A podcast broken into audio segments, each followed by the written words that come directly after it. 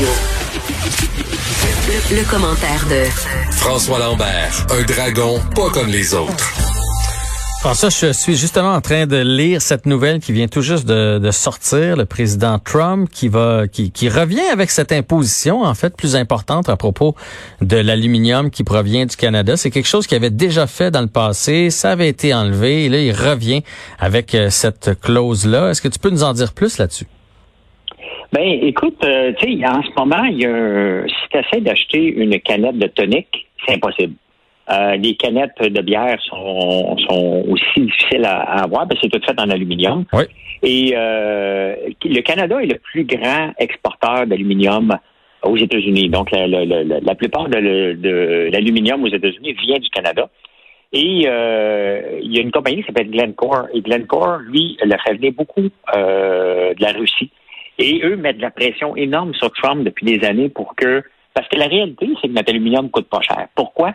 Et puis, ça, c'est depuis la Deuxième Guerre mondiale. L'aluminium coûte pas cher au Québec parce qu'on a des tarifs d'électricité très bas. Si on pense à la mine Alouette euh, près de cette île, ouais. euh, donc euh, ça, pour produire d'aluminium, ça prend énormément d'électricité et on la subventionne à coût d'électricité pas cher. Et Trump euh, a dit, ben écoute, moi, je n'en veux pas de ça. Vous brisez les règles du commerce. On est toujours en chicane avec l'aluminium parce qu'elle coûte pas cher produire notre aluminium, tout simplement. Et ça crée beaucoup, beaucoup d'emplois au Québec. Euh, mais voilà, euh, on se fait encore prendre les clous de baisser. Puis Trump se balance royalement qu'il y a un, un, un manque d'aluminium de, pour les canettes en ce moment. Il s'en balance.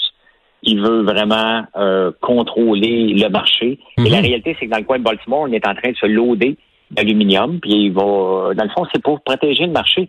Trump est désespéré en ce moment. là. Ben vraiment, je on trouve qu'il il fait des drôles de moves. Mais est-ce qu'ils sont autosuffisants aux États-Unis en aluminium ou euh, ou, non. ou, ou ils se tirent dans le pied là?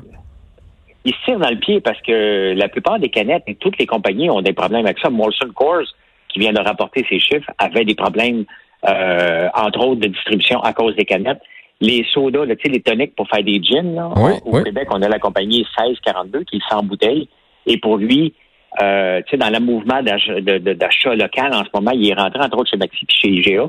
Lui, il fait en bouteille, c'est que c'est puis écoute, c'est le timing euh, parfait pour lui. S'il avait mis en canette, il serait cuit. Il n'y en a pas de canette, tout simplement. Donc, euh, c'est un gros, gros, gros problème. Non, les États-Unis ne se ne s'autosuffisent pas. Euh, ils importent beaucoup de la Russie, étrangement, euh, par l'entremise de Glencore, qui est une compagnie suisse aussi. Donc, euh, mais Trump fait des moves désespérés. Tu sais, on a parlé de TikTok plusieurs fois. Mm -hmm. Même si c'est banal, c'est un move de contrôler au complet. Il est protectionniste autant que son chum Kim Jong-un de la Corée du la Corée du, du Nord. Et on le voit, les marchés hyper protectionnistes, c'est pas bon pour l'économie. Il faut que les économies soient qui travaillent sur leurs forces et non pas qu'ils essaient d'être forts partout.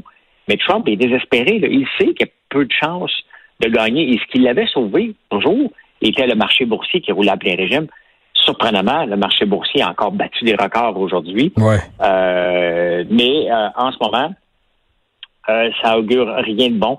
L'aluminium a toujours été un sujet de chicane avec les États-Unis depuis la Deuxième Guerre mondiale et ça ne, ça ne changera pas. Donc, euh, et il déteste Justin Trudeau. Donc, il va falloir que Kristen Freeman retourne parce que c'est un gros point de débat dans la dernière ALENA. Et il euh, va falloir se débattre encore, le supplier. C'est pas drôle de travailler avec un narcissique comme ça. Là. C'est pas bon pour le Canada, ça va amener du chômage et euh, il s'en balance bien raide. ouais, il se balance, il se balance de tout en espérant qu'il ne nous en reste pas pour longtemps. Donc 10% euh, d'imposition aux douanes sur l'aluminium canadien, ça vient d'être annoncé par Donald Trump. Euh, le marché immobilier est en hausse. Oui, puis tu sais, le marché, bon, mais en ce moment, je me méfie quand même un peu de ces chiffres-là, parce que des fois, quand les chiffres viennent des organisations qui vendent des autos, qui euh, qui sont qui euh, qui vendent des maisons, ils veulent mettre ça plus beau que ça a l'air pour stimuler les ventes. Mm -hmm. Bon, bon, les, les, les chiffres sur Centris ne montent pas.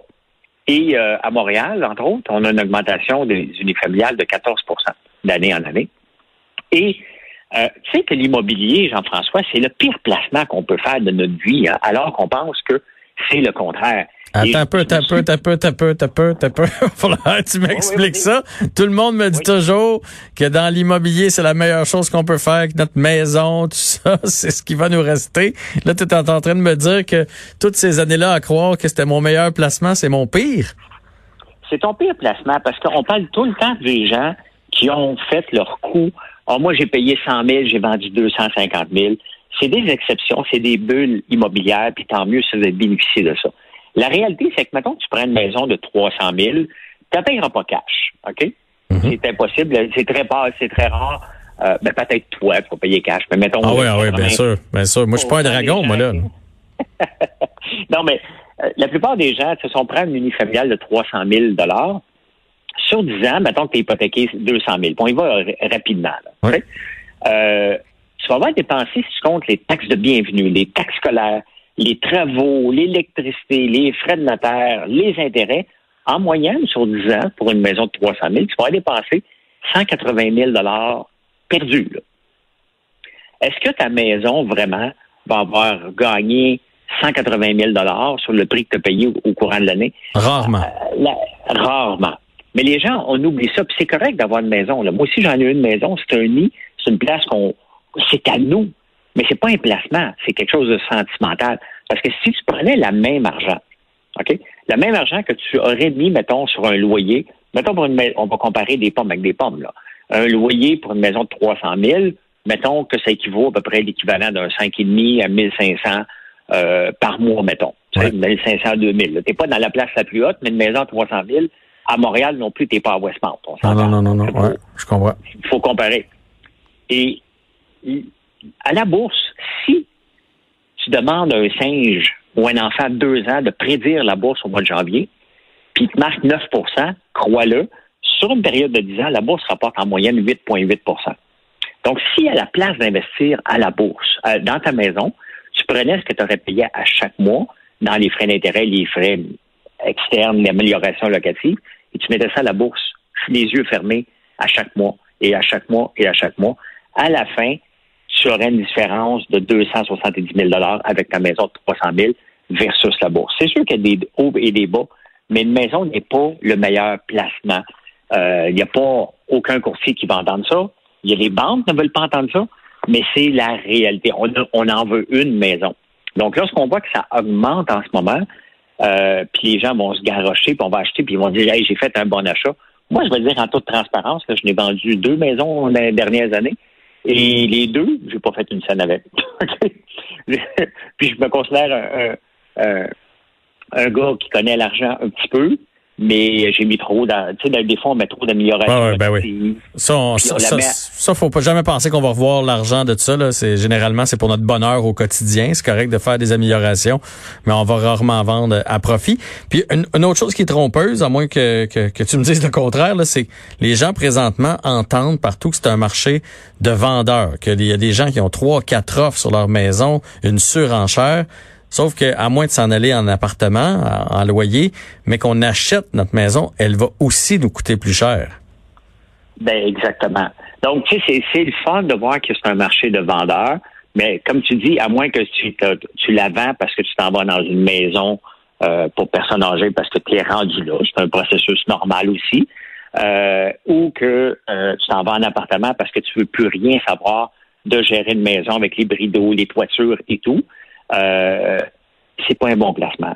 Ce n'est pas un bon placement. C'est une place qu'on a le goût, mais il y a personne qui va faire un coup d'argent en, en achetant une maison. C'est, pas vrai, là. À moins que tu construises de zéro, toi-même, de A à Z, mais acheter une maison, ce n'est pas un bon placement. Donc, oui, c'est un marché de vendeur, mais vous allez être aussi acheteur si vous vendez votre maison et vous allez devoir payer une premium en pensant que dans 20 ans, mais vous allez avoir oublié, comme quand on fait les rénovations, Jean-François, on oublie, maintenant on commence, oh, ça va vrai 5 000. Mm -hmm. Un quelqu'un te demande, puis comment ça va tes rénovations, ça a coûté combien? Ouf, à peu près 5 000. Je te raconte une petite anecdote. Quand on est en affaires aussi, puis on commence, tu sais, puis le monde nous demande, vous êtes combien dans votre compagnie? Ah, à peu près une dizaine. Quand tu es une dizaine dans la compagnie, Jean-François, OK? Il n'y a pas d'à peu près, OK? Tu le sais t'es 10 ou pas. Si t'es pas capable de compter jusqu'à 10, t'es pas en affaires.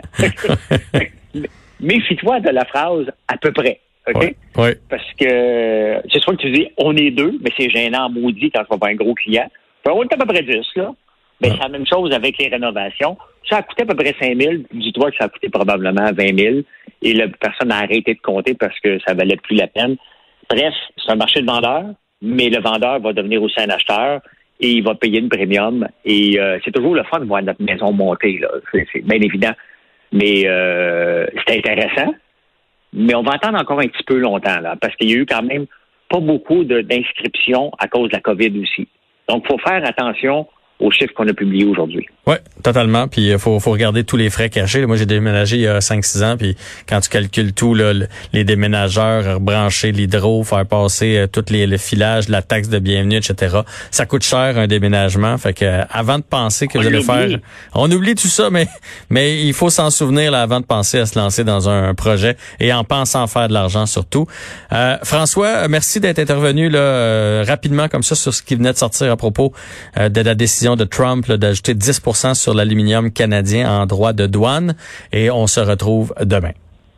Merci, Jean-François. Bonne Salut. soirée. Bonne soirée.